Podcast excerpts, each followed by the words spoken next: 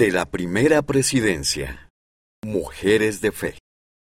Por el presidente Dallin H. Oaks, primer consejero de la primera presidencia. Los maestros más importantes que he tenido en mi vida han sido mujeres. Cuando yo era joven, mi padre murió y mi madre enfermó mucho mientras yo estudiaba en una universidad. Mi abuela fue como una segunda madre para mí, incluso después de que mi madre mejoró. Ambas me enseñaron acerca del Evangelio, el servicio y las responsabilidades familiares. Mi fe en el Señor provino casi por completo de ellas. Mi esposa June también fue una compañera y maestra maravillosa para mí.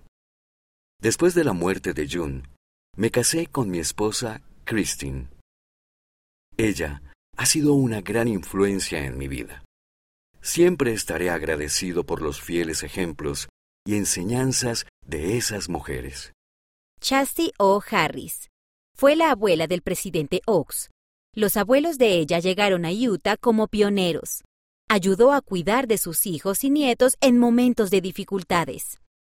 Stella H. Oaks fue la madre del presidente Oaks. Fue maestra y líder y ayudó a muchos adultos a graduarse de la escuela secundaria. También fue vicealcaldesa de su ciudad. Yun D. Oaks se casó con el presidente Oaks en 1952. Tuvieron seis hijos. Le encantaba el arte y ayudaba a difundirlo en su ciudad.